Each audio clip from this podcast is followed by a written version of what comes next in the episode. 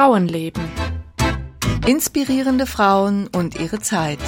Ein Podcast von Susanne Popp und Petra Hucke.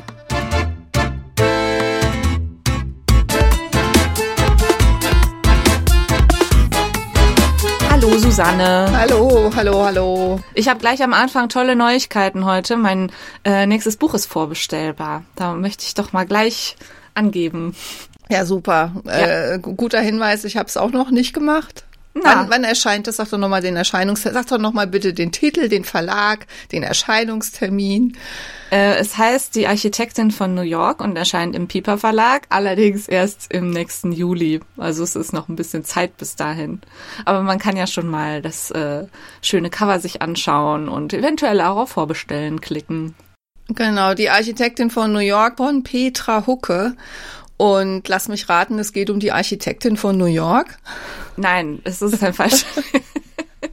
ja, es geht um äh, Emily Warren Roebling. Das war ähm, die Erbauerin der Brooklyn Bridge. Also sie hat mit dran gebaut. Eigentlich war es die Arbeit ihres Mannes, aber der ist sehr krank geworden und dann hat sie ihn unterstützt und äh, ja, da ganz ganz tolle Sachen gemacht auf dieser Baustelle. Es war sehr dramatisch teilweise, es war auch nicht immer ungefährlich und äh, sie hat sich da aber gegen viele wichtige Männer ihrer Zeit durchgesetzt.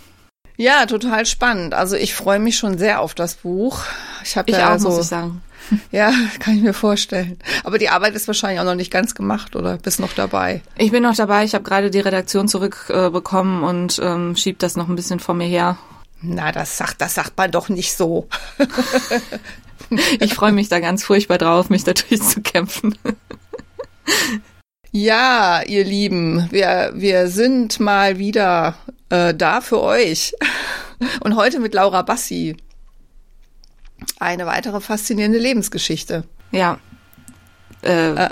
Erzähl doch mal, was ist. Soll ich, soll ich mal was soll ich mal kurz sagen, wer Laura ja, Bassi war? Ja, Laura Bassi war eine Wissenschaftlerin, die im 18. Jahrhundert gelebt hat. Das ist ja auch der Grund dafür mal wieder, dass wir uns mit ihr befassen. Sie war eine Ausnahmeerscheinung, weil sie eine Frau war, hat in Bologna gelebt und sie war die erste Universitätsprofessorin Europas, hatte eine Professur für Philosophie und später auch für Physik, wobei die Fachbereiche damals noch sehr ineinander verschmolzen waren. Mhm. Und ähm, ja, eine sehr interessante Geschichte, vor allen Dingen auch, wenn man so ein bisschen was drüber erfahren will, wie das damals so war mit der Bildung allgemein von Frauen auch im 18. Jahrhundert in Italien oder auch in Europa. Aber natürlich sind wir diesmal in Italien unterwegs. Jetzt kommt der Tango.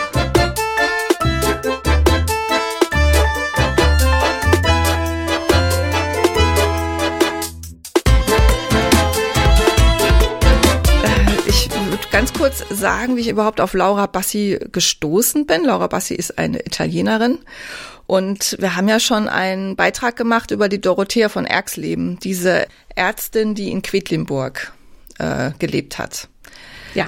Und darf ich kurz noch was sagen zur äh, Frau Erxleben? Ja. Da habe ich nämlich neulich einen ähm, Artikel in der Zeit äh, gelesen, dass äh, verschiedene Universitäten in Deutschland überlegen, wenn sie sich äh, mal um nennen sollten oder sie wollen sich umbenennen und überlegen, äh, welcher Frau sie diese Ehre zukommen lassen sollen. Und da war der, ich weiß nicht mehr, irgendjemand von der Uni Halle, vielleicht der Direktor, keine Ahnung, der sagte, dass Dorothea Erxleben auf jeden Fall eine Überlegung wert wäre, eben weil sie ja in Halle äh, studiert hat. Ja, finde ich eine sehr gute Initiative weil äh, Dorothea Erxleben, auch je mehr ich über sie dann erfahren habe oder auch jetzt, wenn ich sie also vergleiche, auch mit anderen, eben zum Beispiel mit diesen, mit dieser Laura Bassi, muss ich auch sagen, dass das wirklich eine sehr bemerkenswerte Frau gewesen in jeder Hinsicht. Und sie wurde eben auch die deutsche Bassi genannt damals von ihren Zeitgenossen und das war das, was mich dann neugierig gemacht hat. Ich gedacht, die deutsche Bassi, wer war denn Bassi? Und habe dann eben äh, recherchiert und sie war tatsächlich Zeitgenössin von Dorothea Erxleben. Sie ist also fünf Jahre vor ihr geboren, 1711. Also sie waren wirklich, also äh, die hätten sich durchaus begegnen können, nur dass wahrscheinlich beide äh, ihren Heimatort kaum verlassen haben. Es gibt schon auch einige Parallelen zwischen den beiden. Es war halt nun mal eine Zeit, wo Frauenbildung eigentlich jetzt nicht so vorgesehen war. Und beide sind deswegen auch, und das war immer so, wenn Frauen damals eine höhere Bildung bekommen haben, sie sind in ihren Familien erzogen worden. Also Dorothea Erxleben war ja die Tochter eines Arztes gewesen. Laura Bassi auch eine bürgerliche. Wie gesagt, in Bologna war die Tochter eines Juristen. Allerdings war wohl Laura Bassis Familie deutlich wohlhabender. Also als Juristenfamilie gehörten die Bassis zu denjenigen, die im öffentlichen Bologna, Bologneser Leben eine bedeutende Rolle gespielt haben. Äh, eine Verbindung zu adligen Kreisen gab es. Damals hat sich das in Bologna begonnen, so ein bisschen aufzumischen, also diese strikte Trennung zwischen Adel und Bürgertum muss man vielleicht kurz ein bisschen was zum Hintergrund sagen, also zum historischen Hintergrund. Bologna war eben damals Teil des Kirchenstaates. Also Rom hat seine Macht in Italien deutlich ausgebaut, war die zweitgrößte Stadt im Kirchenstaat. In der Praxis waren die Bologneser allerdings ziemlich autonom, also so wie so ein Staat im Staat. Also sie hatten eine sehr starke städtische Oberschicht, zu denen eben auch die Familie von der Laura Bassi gehört hat. Es gab einen Senat, dieser stand ausschließlich Adligen offen und basierte eben auf Erbrecht. Also wenn der Papa im Senat war, dann durfte auch der Sohn. Aber auch die Bürgerlichen haben also an dieser städtischen Macht ähm, partizipiert. Also die Details kann, könnte ich jetzt hier nicht alle ausbreiten, das würde zu weit führen. Man kann das ein bisschen verkürzen. Also äh, sie haben sich gestritten. Also der Adel hat sich mit dem Bürgertum gestritten. Da, ne, das waren Kaufleute, das waren die, eben die Zünfte, also die Handwerksmeister. Es waren eben auch solche, ne, waren eben auch Akademiker. Also sie haben sich untereinander gestritten und alle gemeinsam haben sie sich mit der Kurie gestritten, also mit ähm, gerade auch ähm, den Bestrebungen des Papstes, also Papst Clemens der Zwölfte der kam dann an die Macht, als Laura Bassi so 20 Jahre alt war. Der hat halt versucht, seinen Machtverlust aufzuhalten und die Städte wollten eben ihre Macht nicht aufgeben. Also man kann sich das ungefähr vorstellen, dass da also jeder mit jedem sich ziemlich auseinandergesetzt hat. Die Adelsfamilien haben in der Zeit an Bedeutung verloren. Also das lag auch daran, dass sie sich nicht mehr nur untereinander geheiratet haben, sondern sie haben eben auch bürgerliche geheiratet. Dadurch haben sie sich quasi deklassiert oder sie sind einfach schlicht verarmt, weil sie von ihren Gütern nicht mehr leben konnten. Also Bürgertum und Adel haben sich in der Zeit äh, einerseits gestritten, aber andererseits auch immer stärker vermischt miteinander. Also das war so der Hintergrund, vor dem Laura Bassi äh, aufwuchs. Also es war eine sehr unruhige Zeit, auch im Verlauf ihres Lebens. Also sie ist ich glaube, 65, 66 Jahre alt geworden. Auch im, im Laufe dieser Zeit gab es immer wieder Engpässe, zum Beispiel bei der Nahrungsmittelversorgung. Es gab Kriege, es gab eine Viehpest, die äh, dafür gesorgt hat, äh, dass es auch die Menschen hungern mussten. Also es gab mehrere Perioden von ähm, wirtschaftlich schlechten Zeiten. Und das hat man auch in Bologna gespürt, obwohl Bologna eine sehr reiche Stadt war. Also die hatten eine Textilindustrie und die Bassis waren auch wohlhabend. Und obwohl das so war, findet man also auch in den, in den Briefen von der Laura Bassi immer wieder Hinweise darauf, dass sie auch ein bisschen gucken mussten, ähm, wie sie an ihre Nahrungsmittel kommen. Also das jetzt nur so zum, zum Hintergrund, damit man sich das ein bisschen vorstellen kann. Jetzt über ihre äh, Jugend und ihre Erziehung ist wenig bekannt. Also das ist auch eine Parallele zu Dorothea Erxleben, wo man nicht viel weiß, nur dass sie eben von ihren Cousins äh, erzogen wurde oder äh, Unterricht bekam.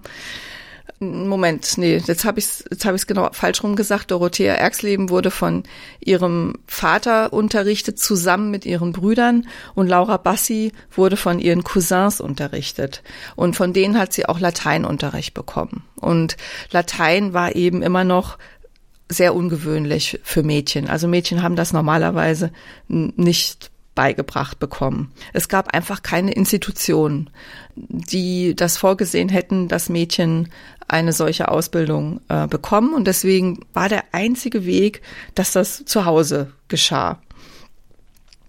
Die Ausbildung in den weiblichen häuslichen Pflichten war deswegen aber nicht weniger wichtig. Also weil sie wurde jetzt nicht von Anfang an in Latein unterrichtet, weil man dann gesagt hat, so die wird dann später mal Professorin. Das war mehr so eine so eine Zufallsgeschichte und natürlich hat sie auch ähm, also Unterricht bekommen darin, wie man einen Haushalt führt und so weiter. Also sie war schon vorgesehen, dass sie einmal heiratet und Kinder bekommt. Weißt du was über die Geschwister? Hatte sie Geschwister? Ja, sie hatte wohl Geschwister, die aber gestorben sind. Ich glaube, sie hatte zwei Brüder, die gestorben sind, wenn ich das richtig im Kopf habe. Weil das auch immer interessant ist, äh, dass Frauen ähm, eher gefördert werden, wenn sie keine Brüder haben. Ja, also kann gut sein, dass das bei Laura Bassi auch eine Rolle gespielt hat. Sie hatte Brüder, aber die sind wohl gestorben. Ich habe mir das, habe ich mir das irgendwo aufgeschrieben? Aber ich glaube, so war's. Also die Frage ist jetzt, ob es äh, Vorbilder gab für die Erziehung. Also war sie die einzige, die so erzogen wurde? Und es gab nicht viele, sagen wir mal so. Also es gab zu dieser Zeit in Padua, war das, glaube ich, eine, ein junges Mädchen, Maria Delfini Dossi, die sehr bekannt war für, wegen ihrer Gelehrsamkeit in juristischen Fragen. Und die hat sich auch um die Doktorwürde bemüht, sie hat sie aber nie bekommen. Und die war damals, war, war auch Padua und Bologna so ein bisschen in Konkurrenz miteinander von daher hat man sich vielleicht gedacht, naja, wenn die so eine Dosi haben, wollen wir, äh, ne, dann wollen wir eine Laura Bassi haben, so ungefähr. Und in Padua gab es auch schon 50 Jahre vorher mal eine Frau, die die Doktorwürde bekommen hat. Also es, ja, es reicht ja dann auch. Ja, 50 Jahre vorher gab es das schon mal. Also bitte. Also alles in allem war diese Erziehung, die die Laura Bassi erhalten hat, schon so eine ein, ein Kuriosum, aber auch für dieses Kuriosum gab es so eine Art Tradition. Also es gab diese, diese Idee der Wunderkinder. Also Wunderkinder, die praktisch auch so ein bisschen vorgeführt wurden. Und die Wunderkinder waren eben noch ein bisschen wunderbarer und interessanter, wenn es Mädchen waren. Also es gab auch Jungs, die so als Wunderkinder so ein bisschen vorgeführt wurden. Aber bei den Mädchen war das halt noch ein bisschen kurioser, weil die waren ja Mädchen, ja das, das war so eine Tradition, die im, im Renaissance-Humanismus äh, entstand das Anliegen des Humanismus war es ja, Bildung und Studium in den, in den antiken Sprachen, Literatur, Kultur zu fördern. Und da waren eben immer auch so ein paar Frauen dabei. Meistens waren das Adlige und meistens erhielten die auch den Zugang durch männliche Familienangehörige, also durch die Brüder oder durch die Väter. Und das gab es nicht nur in Italien, das gab es auch in anderen europäischen Ländern. Und es gab ehrgeizige Familien, die haben die Mädchen also regelrecht auf diese Laufbahn hin dressiert, ja.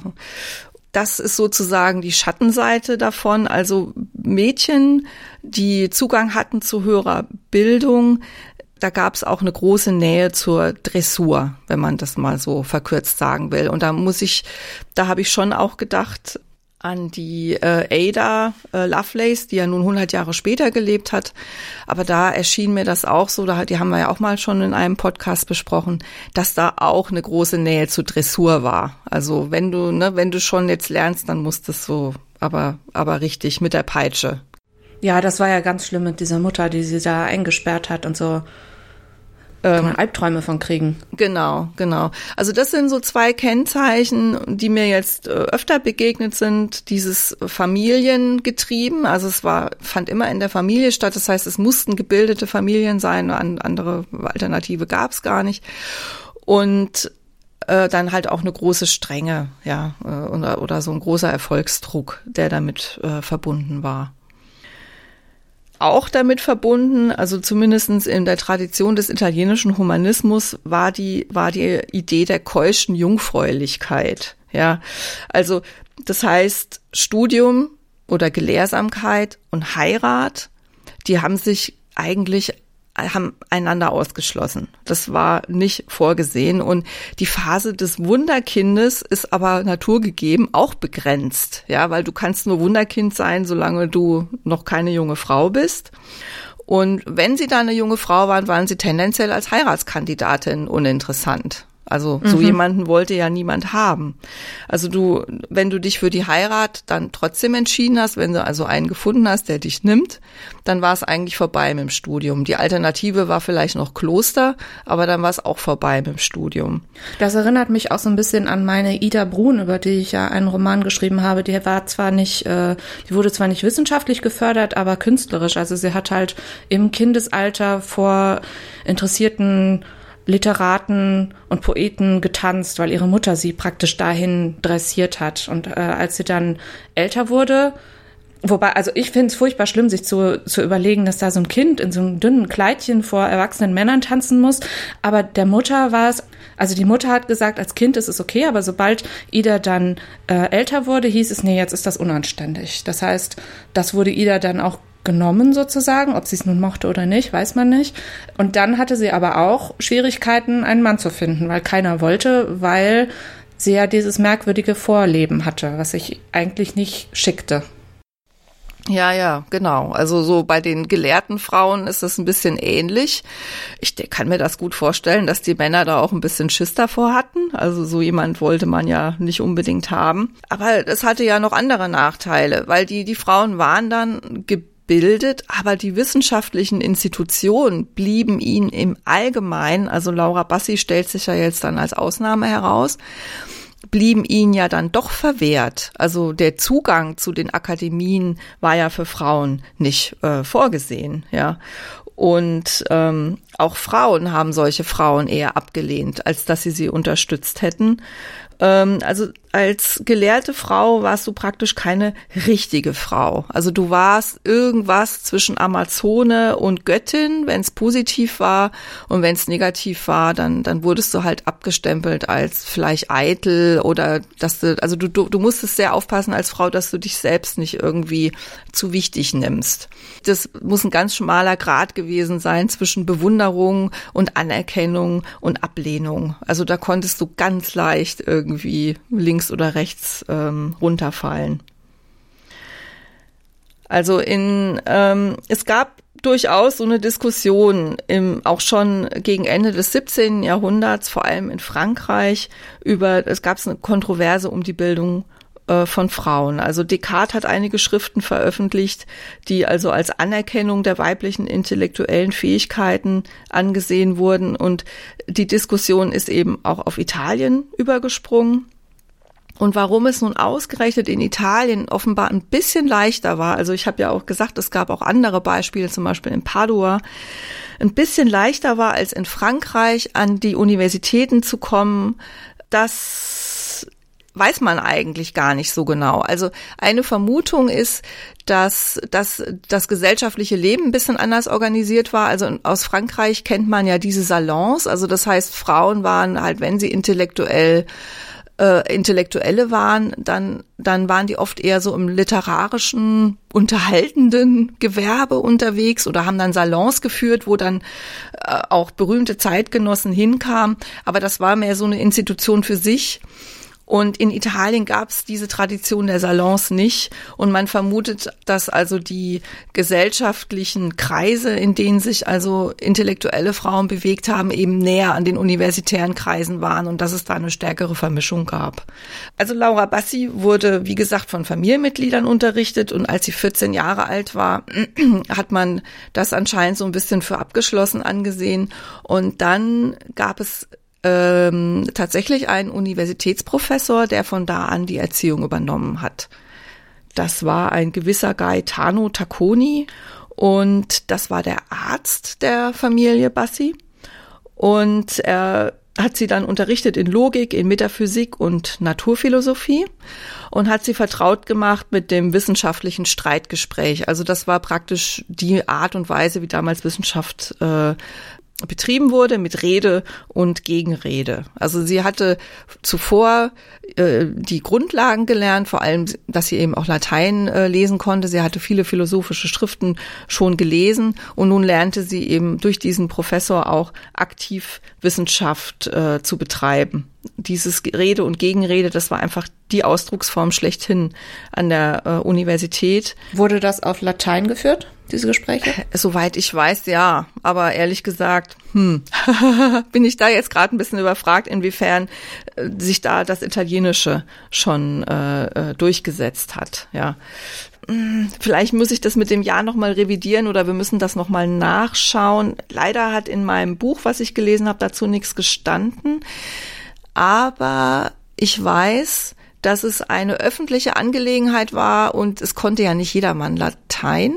Also insofern fand das vielleicht dann eben doch auf Italienisch statt.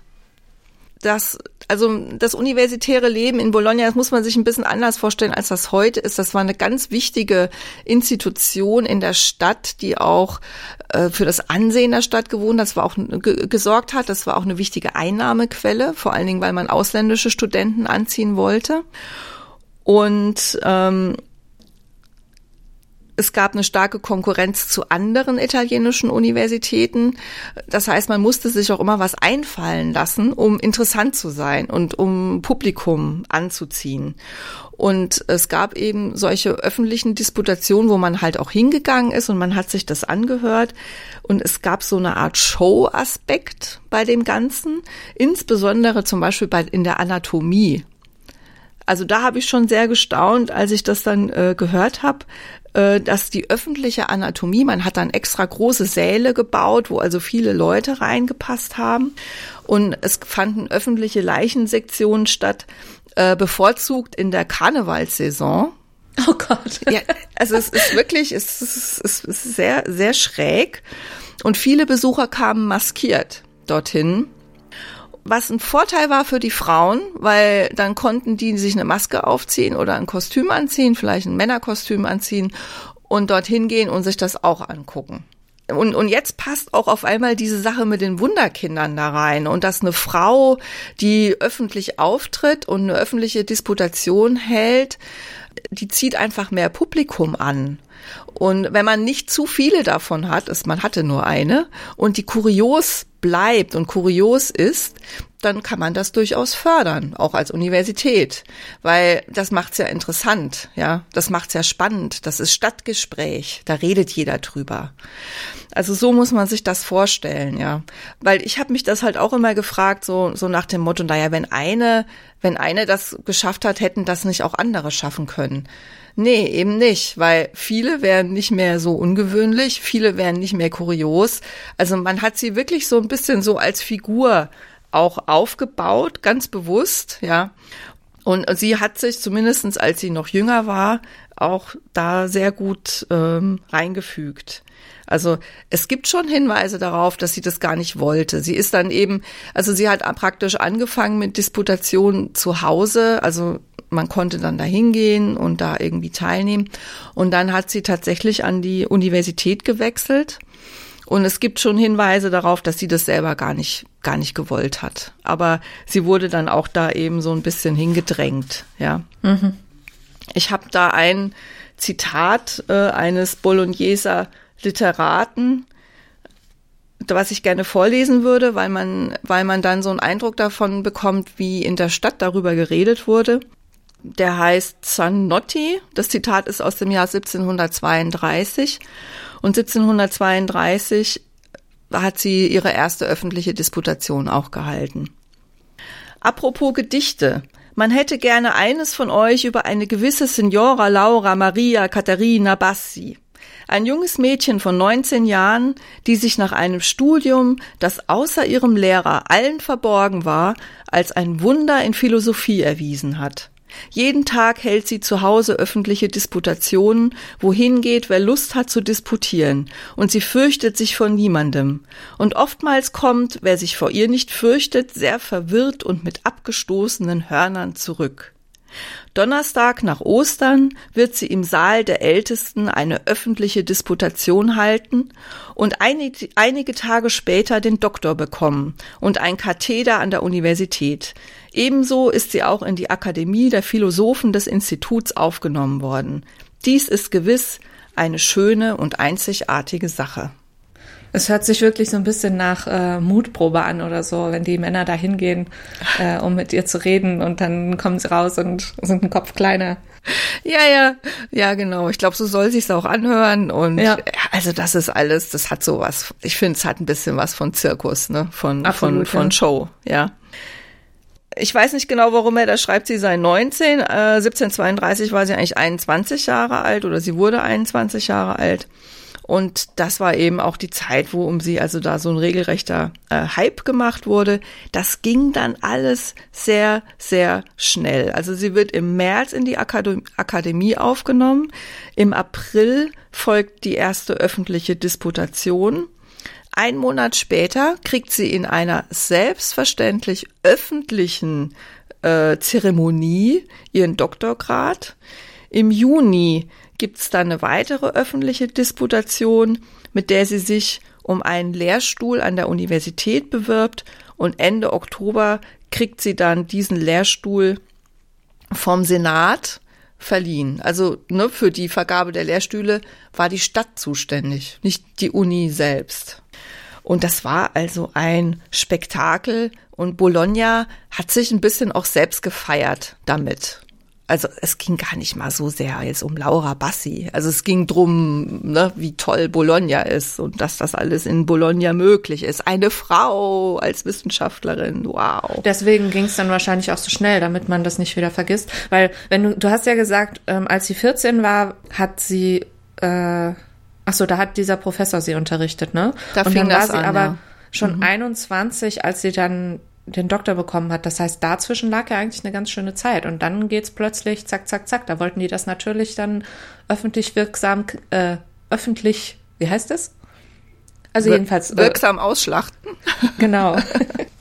Äh, ja, also ähm, ja, das, das ist halt das und deswegen habe ich da jetzt auch relativ viel Zeit äh, mit verbracht, ja, mit ihrer, mit mit dieser, mit diesem Werdegang äh, was ihre, also den Anteil der gesamten Biografie betrifft, weil, weil ich finde, dass das halt einfach sehr, sehr schön äh, illustriert. Ja, also wie, wie sehr die Frau eben als Exotin in der Wissenschaft hier im Mittelpunkt steht. Also nicht so sehr ihre Leistung oder dass sie so gut ist, sondern eigentlich, dass sie so ein Kuriosum ist. Ja. Dass sie eine Frau ist, genau. Dass sie eine Frau ist. Äh, also es, zum einen, es mussten halt eine Menge Dinge zusammenkommen, damit so ein junges Mädchen überhaupt die Chance bekam. Und am Ende musste sie damit zurechtkommen, dass sie praktisch wie eine Zirkusprinzessin äh, behandelt wird, ja. Naja, aber vielleicht war es ihr das wert, weil sie eben das dann trotzdem machen konnte, es keine andere Möglichkeit gab.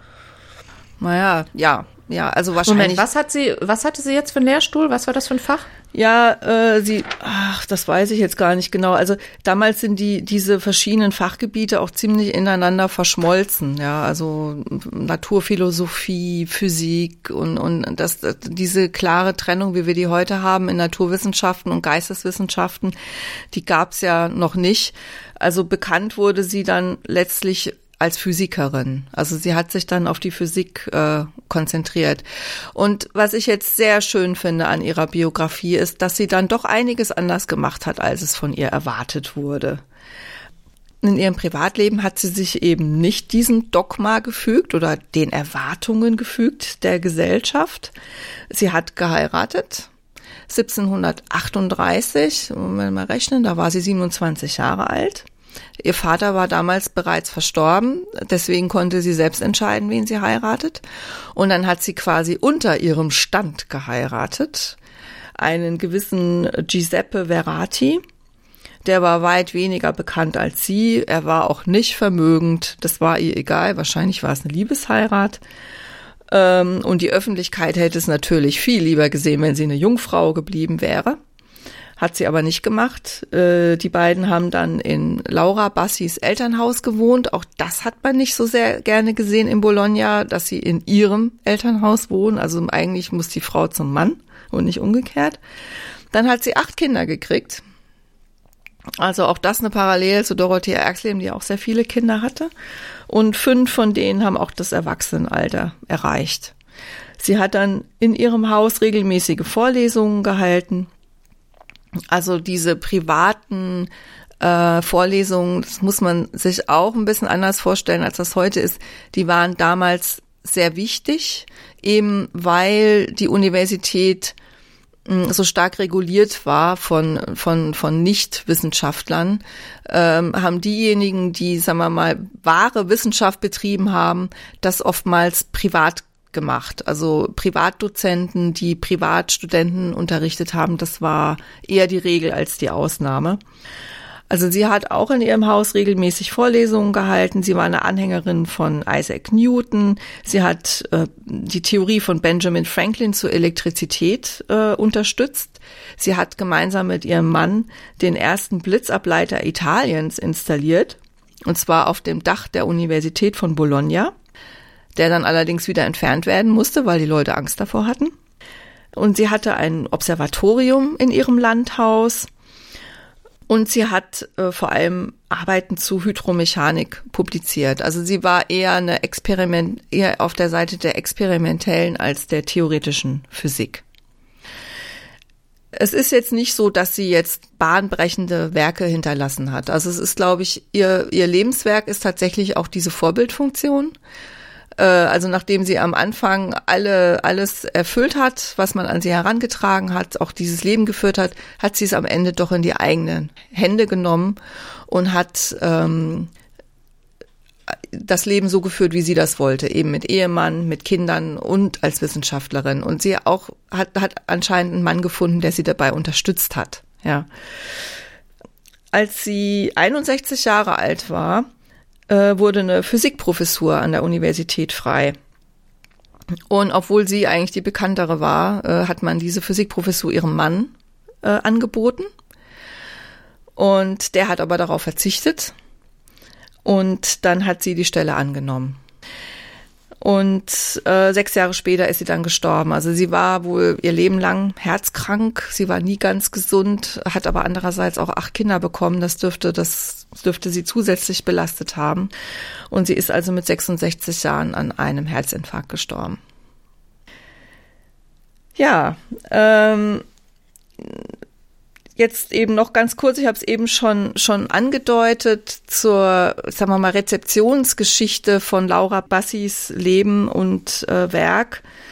Also Männer, die sich über sie geäußert haben, die betonten sehr oft ihre Bescheidenheit. Ja, also man fand, dass Laura Bassi selbst sehr gut daran tat, ihre eigenen Fähigkeiten und Leistungen für gering zu erachten. Man, sie wurde ausdrücklich dafür gelobt, dass sie so bescheiden war. Ja, ne? ärgert man sich schon wieder. In, es gab aber auch viele Frauen, die sich über sie geäußert haben. Und bei den Frauen findet sich kein einziges Lob für ihre Bescheidenheit, kein einziges Lob für häusliche oder charakterliche Tugenden. Und stattdessen wird Bassi als Glorie unseres Geschlechts gesehen und verehrt und ihre wissenschaftlichen Errungenschaften, ihre Begabungen und ihr Fleiß werden gepriesen. Also als Rollenvorbild für andere gelehrte Frauen wurde sie durchaus wahrgenommen. Und auch Jahrzehnte später haben sich immer noch Frauen auf sie berufen. Das fand ich ein, ein, ein sehr, sehr schönes Fazit und dazu passt ein Gedicht, was auch von einer Frau stammt und was ich zum Abschluss gerne zumindestens also drei Strophen davon äh, vorlesen möchte. Und zwar ist dieses Gedicht von einer Deutschen geschrieben, Christiane Mariana von Ziegler. Das war eine deutsche Schriftstellerin, die damals in Leipzig lebte und einen literarischen Salon unterhielt. Also sie war wirklich im Mittelpunkt der Leipziger Gesellschaft und sie hat 1732 ein Gedicht geschrieben, was überschrieben ist mit Als die Gelehrte Laura Maria Katharina Bassi in Bologna den Doktorhut erhielt. Ich lasse jetzt den Anfang weg. Ich weiß gar nicht, ob ich es hier komplett habe. Ich habe einen Auszug davon. Denkt nicht, als müsste Pallas nur für Männer Ehrenkleider weben. Meint ihr, euch hätte die Natur das Recht dazu allein gegeben? Ach, weit gefehlt. Wisst ihr denn nicht, was Seneca von Weibern spricht? Der kann euch euren Stolz benehmen, befragt nur diesen weisen Greis, ob nicht ein Frauenzimmer weiß, die Männer vielmals zu beschämen. Jawohl, sie haben nichts voraus. Was fänden wir denn zu beneiden? Der Körper nur, das Seelenhaus, kann uns von ihnen unterscheiden. Sagt, wie viel Sinne habet ihr? Zählt sie nur selbst, nicht mehr als wir. Wohnt Witz in einer Männerstirne, so hat auch dieser Satz sein Recht. Es steckt dem weiblichen Geschlecht kein Spinngeweb in dem Gehirne. Schmückt ihren Lehrstuhl tief gebückt und setzet euch zu ihren Füßen, der Weisheit Nektar höchst beglückt von ihren Lippen zu genießen. Wer Ohren hat, der öffne sie.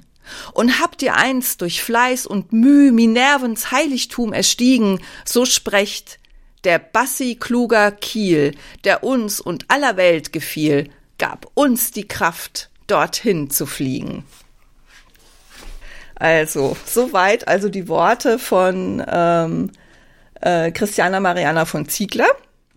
Da fehlt ja jegliche Bescheidenheit. Da fehlt jegliche Bescheidenheit. Und ich fand dieses Gedicht so herrlich, weil es halt dann doch zeigt, dass äh, Frauen, es, dass es durchaus Frauen gab, die das wahrgenommen haben, auch und, und die auch wussten, dass sie den Männern in nichts nachstehen und die auch dagegen auf ihre Art gekämpft haben und sei es mit Gedichten oder mit einem literarischen Salon oder mit einem Lehrstuhl in Physik. Ja. Soweit also die Geschichte von Laura Bassi. Ich werde die Literatur, die ich verwendet habe, äh, dazustellen. Und ich muss noch mal schauen. Ich war ja, oh, letztes Jahr war das erst in äh, Bologna und habe mir da auch die Universität angeschaut. Da müsste ich eigentlich noch ein paar Fotos von haben. Das war einige der wenigen Stellen tatsächlich, wo man sich so richtig vorstellen konnte, wie das vor mehreren Jahrhunderten ausgesehen haben mochte, weil das so ein, ich erinnere mich an so einen äh, Innenhof, der mit irgendwelchen Wandgemälden und so Statuen und so Reliefs und sowas ausgestattet war. Und das wirkte alles sehr klein und fast wie fast wie im Inneren, obwohl man noch draußen war, Ach ja, das wäre doch schön, ja. Aber im Anatomiesaal war, ich weiß gar nicht, ob es den, ob es das noch gibt. Doch, den gab's auch, aber wir sind da irgendwie nicht reingekommen, weil da gerade irgendwie eine Führung war oder so. Oder irgendjemand wurde anatomisiert, keine Ahnung. anatomisiert, okay. Ja gut, ähm, ja, ich bin eigentlich fertig soweit mit meiner mit meiner Geschichte. Vielen Dank und äh, bis zum nächsten Mal. Ja gerne und bis zum nächsten Mal.